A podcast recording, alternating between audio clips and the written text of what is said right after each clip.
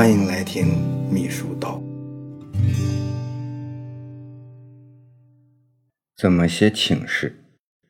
请示呢，也属于上行文，适用于向直接上级机关请求指示和批准的事项。没有隶属关系的单位之间，行文不适合使用请示这个文种，啊，需要使用函件。请示呢和报告一样，也包括发文字号、啊签发人、标题、主送机关、正文、附件、报送机关、签发日期。印发机关和印发日期等这些内容。签发日期呢，也是领导签发文件的日期；印发日期呢，为文件复印的日期。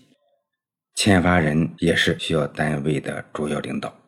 如果主要领导出差啊，可委托主持工作的副职领导签发。啊，是委托主持工作的副职领导签发。正文呢，一般包括四块内容，也就是请示的缘由。内容依据，最后呢还有一个表态。这缘由呢最好是简明扼要，直奔主题，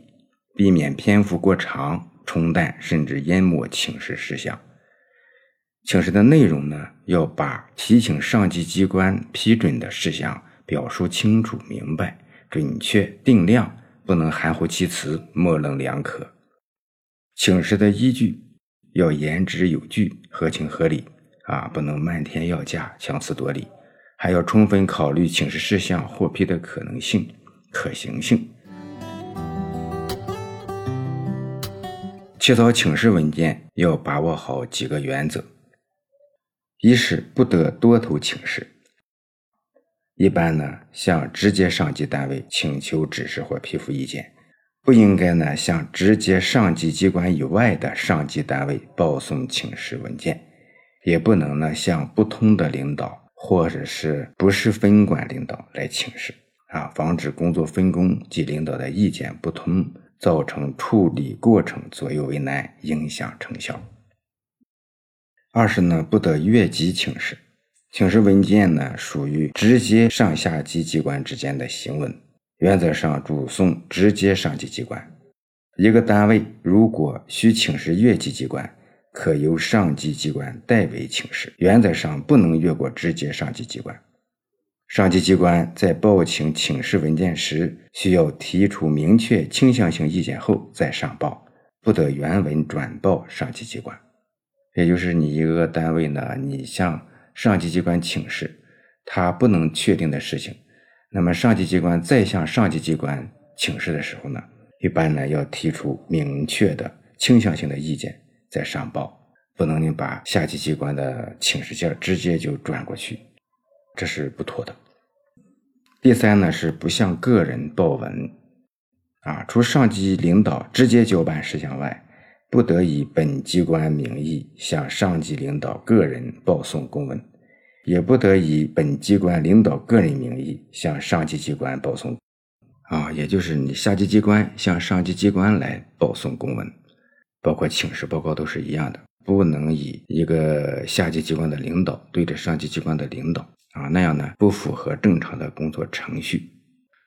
啊。日常工作中呢，特别是原来啊，下级机关以领导的名义写一个签报，哎，报给上级机关的领导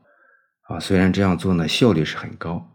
做起来呢也比较顺，但是呢它不符合行文的规定，哎，也经不起审计。也经不起规范性的审核，所以呢，不论是党政机关还是企事业单位，都要避免向领导个人报送文件。啊，极特殊的情况，极特殊来处理。第四呢，是应当一事一请示，一个文件只能请示一件事儿，不能在一个文件中请示多个事项。嗯，有些单位呢急于求成，或者是呢太过理想啊。往往在请示文件中同时讲多个事情。从实际处理案例来看，这类一文多事的请示文件往往被上级机关退回重新处理。即使文件进入办文程序，啊，由于涉及较多分管领导，需要同时报送多个领导，如果碰到领导出差，文件就会停滞不前，影响文件正常流转，反而降低办理的效率。第五呢是注意授权请示原则，啊，党委政府的部门向上级主管部门请示重大事项，应当经党委政府同意或者授权，不能擅自替本级党委政府当家作主，防止上级主管部门作出明确意见，让本级党委政府没有思想准备，结果把好事办成坏事。当然呢，属于部门职权范围内的业务事项。应当直接请示上级主管部门，这一点呢和报告的要求是一样的。第六呢是注意信息对称衔接，啊，受双重领导的机关向一个上级机关行文，必要时呢要抄送另一个上级机关，做到信息对称，防止产生隔阂和误解。啊，作者呢还举了几个例子，啊，第一个例子呢。是一个市政府啊，关于申办一个经贸洽谈会的请示，说省人民政府，哎，近年来省委政府对我市发展十分关心啊，要求我们怎么怎么样啊，我们呢是怎么怎么做的，哎，也起到了一定的效果啊。为了进一步怎么样，然后我们呢特别呢申请要承办这样一个经贸洽谈会，哎，然后接下来讲。这个经贸洽谈会主要具备什么样的优势和条件？哎，一二三四，把这些理由简短的、有条有理的说清楚。最后呢，在这些理由基础上说，综上所述，哎，我市特请省政府批准同意在我市举办这样一个洽谈会，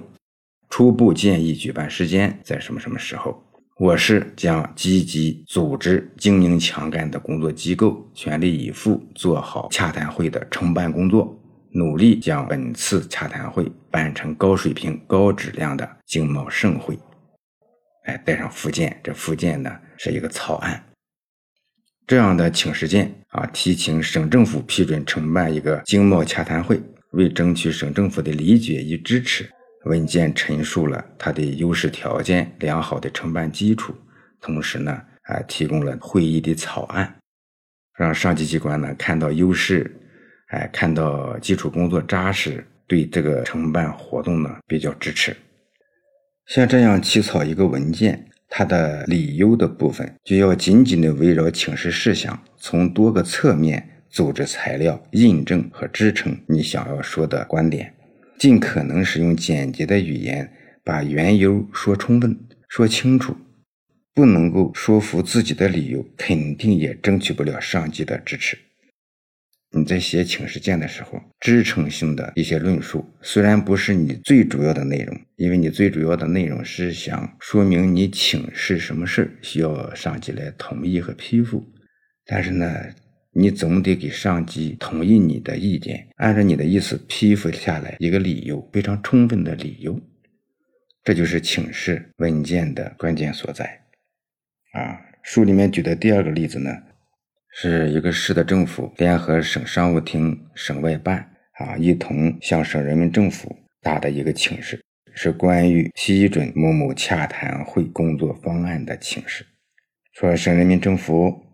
某年某月，我市人民政府呢向省政府报送了关于申办某某洽谈会的请示，申请承办什么什么经贸洽谈会。